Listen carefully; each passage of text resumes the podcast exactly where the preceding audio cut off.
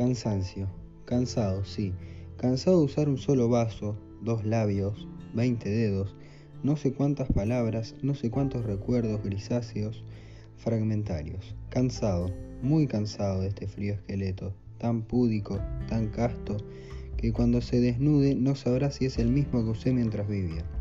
Cansado, sí, cansado por carecer de antenas, de un ojo en cada homóplato y de una cola auténtica, alegre, desatada, y no este rabo hipócrita, degenerado, enano. Cansado, sobre todo de estar siempre conmigo, de hallarme cada día, cuando termine el sueño allí, donde me encuentre con las mismas narices y con las mismas piernas, como si no deseara esperar la rompiente con un cutis de playa. Ofrecer al rocío dos senos de magnolia, acariciar la tierra con un vientre de oruga y vivir unos meses adentro de una piedra.